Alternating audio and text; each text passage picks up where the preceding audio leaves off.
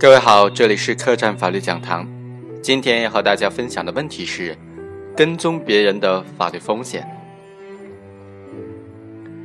二零一一年十月初，马某、刘某以每月支付人民币三千元报酬、包吃包住等等为条件，雇佣被告人胡某驾驶小汽车对广东省某领导的专用配车进行跟踪。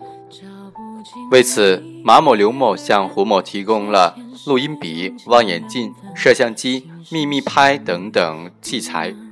对目标车辆的行驶的路线、停车的地点都进行跟踪和记录拍照。同年十二月，为了便于跟踪，他们还购买了两个互联网使用的汽车定位器，秘密的安装在目标车辆的底盘之下。胡某、王某呢，通过互联网查询定位器的实时位置，获取了目标车辆每天所行驶的路线、停车的位置信息等等。经鉴定呢，上述汽车定位器呢属于窃听专用器材。像这种通过非法跟踪他人所获取的公民日常的活动信息，属不属于刑法中的侵犯个人信息罪当中的个人信息呢？如何理解非法获取公民个人信息罪当中的上述信息非法获取以及情节严重呢？侵犯公民个人信息罪啊，是刑法修正案七所新设的罪名，规定在第二百五十三条之一中。该条罪名总共有三款，第一款规定的是出售、非法提供公民个人信息罪，即国家机关或者是金融、电信、交通、教育。医疗等等工作单位的人员呐，违反国家的规定，将本单位在履行职责或者提供服务的过程当中所获取的公民个人信息，非法的出售或者提供给他人，情节严重的行为。第二款规定的是非法获取公民个人信息罪，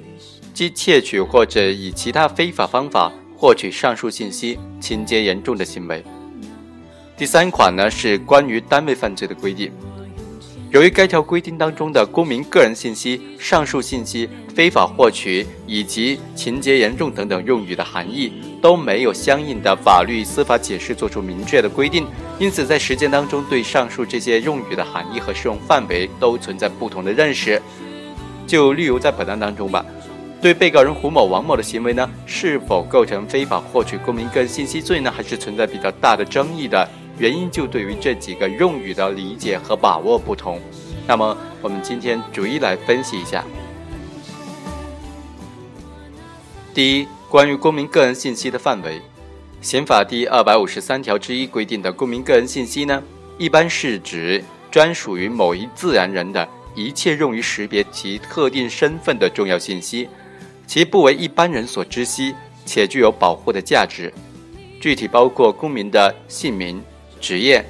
职务、年龄、婚姻状况、种族、学历、学位、专业资格、工作经历、住址、电话号码、网上登录姓名以及密码、身份证号、护照号、社会保险号、医疗卡号、驾驶证号、银行卡号、指纹、唇纹、声音信息、印记、DNA 书写的签名和电子签名等等等等。关于公民个人信息的范围，我国法律没有做出明确的规定。实践当中呢，对上述这些信息属于公民个人信息，一般也不存在争议。但是值得探讨的是，诸如公民个人的日常行踪之类的活动记录，是否属于公民的个人信息呢？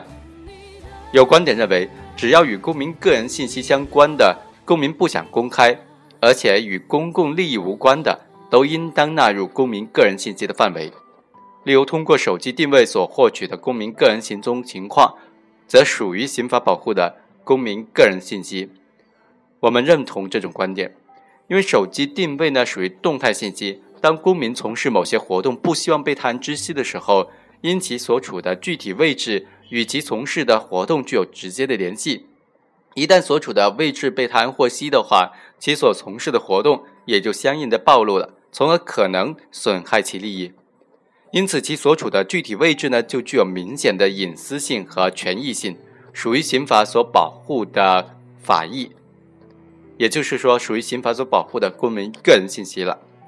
在这种情况之下呢，行为人擅自对公民的手机进行定位，就属于侵犯公民的隐私权的行为。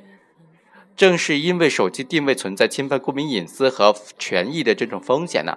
当前电信部门把手机定位作为一种特殊的业务来开展，存在着严格的审批程序。在本案当中啊，被跟踪的车辆为专用公务车，该车的行驶路线、停车的位置和时间等等信息，既反映了乘车人的日常活动情况。被告人胡某、王某获取的是被害人的日常行动轨迹和活动地点等等信息，涉及到家庭住址、单位地址、经常出入地的场所等等公民的隐私和生活习惯性内容，具有个人专属性，能够反映出该公民的某些个人特征，且信息内容呢关系到日公民日常生活的基本安全性，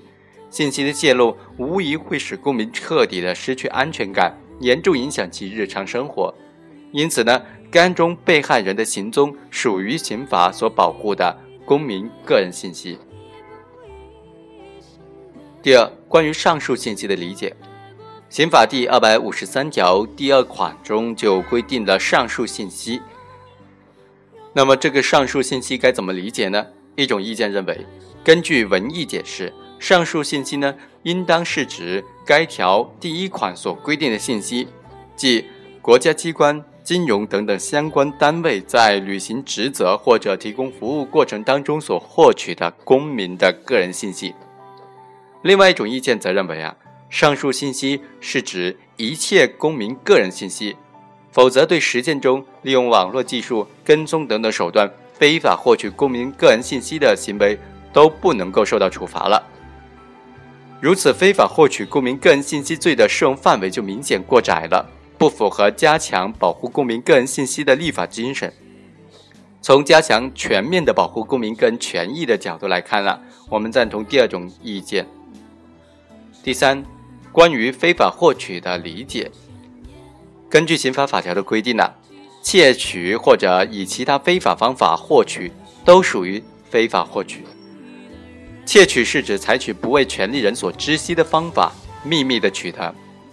而以其他方法非法获取呢，是指以和窃取具有相当社会危险性的社会危害性的这种方法获取，主要就包括以违法方式获取，即获取公民个人信息的手段违反法律法规规章等等规范性文件的禁止性规定。第二，未获得授权而获取，在这种情况之下呢，行为人没有得到公民本人的授权，无权了解接触相关公民个人信息。第三。以不正当的方式获取，这种情况之下呢，行为人违背了信息所有人的意愿或者是真实的意思表示，违反了社会的公序良俗。本案当中，被告人胡某、王某未经他人同意秘密的进行跟踪，违背他人的意愿，并在目标车辆上安装定位器，对车辆进行监视，还使用密拍器等等进行拍摄，获取该车上的使用人的个人的行踪。汽车定位器呢属于窃听专用器材，而胡某、王某不是国家执法人员，无权使用此类器材。二人通过上述方式获取的公民的个人信息明显是违法的，属于非法获取公民个人信息。第四，关于情节严重的理解，目前对于什么这样的情况才属于刑法这一条规定的情节严重呢？尚没有明确的司法解释加以规定。有观点就认为啊。该条第一款的情节严重是指出售公民个人信息获利较大，出售或者非法提供多人信息，多次出售或者非法提供公民个人信息，以及公民个人信息被非法提供、出售给他人之后，给公民造成重大的经济损失，或者是直接造成经济损失就可以了，或者是严重影响到公民的个人生活。也或者是被用于违法犯罪等等活动的情形，就可以认定为情节严重了。就第二条规定的非法获取公民信息而言呢，即便没有出售向第三者提供，其行为呢本身也已经直接到威胁到呃公民个人的信息安全的，甚至给公民的个人生活呢带来的安全隐患。因此，刑法该条的规定当中的情节严重呢，作为定罪的情节，主要是指。呃，应当从这个行为的手段是否恶劣、行为持续的时间长短等等方面进行综合的评定。行为动机呢，当然也应当视为量刑情节进行认定。司法实践当中啊，苏州、杭州等地对私家侦探非法获取公民个人信息的行为呢，均认定为非法获取公民个人信息罪当中的情节严重了。我们认为，判断非法获取公民个人信息行为是否达到情节严重呢，可以从以下四个方面来考虑：一是从用途考虑，非法获取的信息是否用于犯罪活动；二是从结果来考虑。该信息是否严重的影响到被害人的正常的生活，或者是给被害人带来较大的经济损失？三是从行为方式来考虑，采取的手段、方法等等是否恶劣，是否使用违禁工具等等。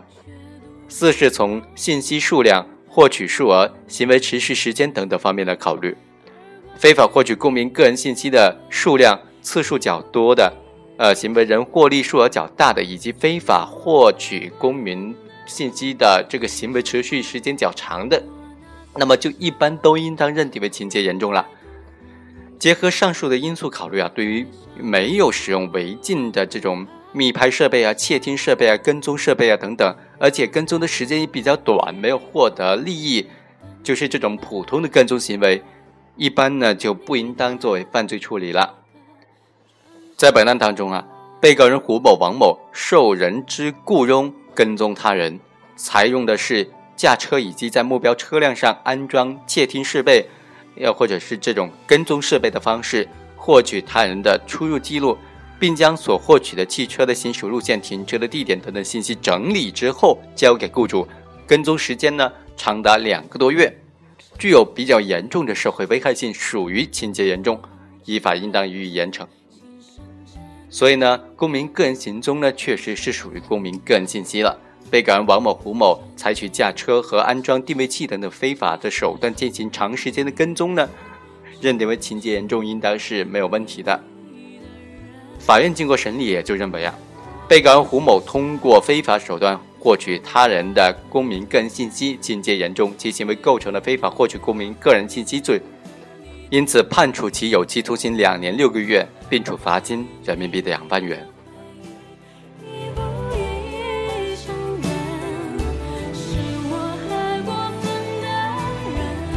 以上就是本期客栈法律讲坛的全部内容，下期再会。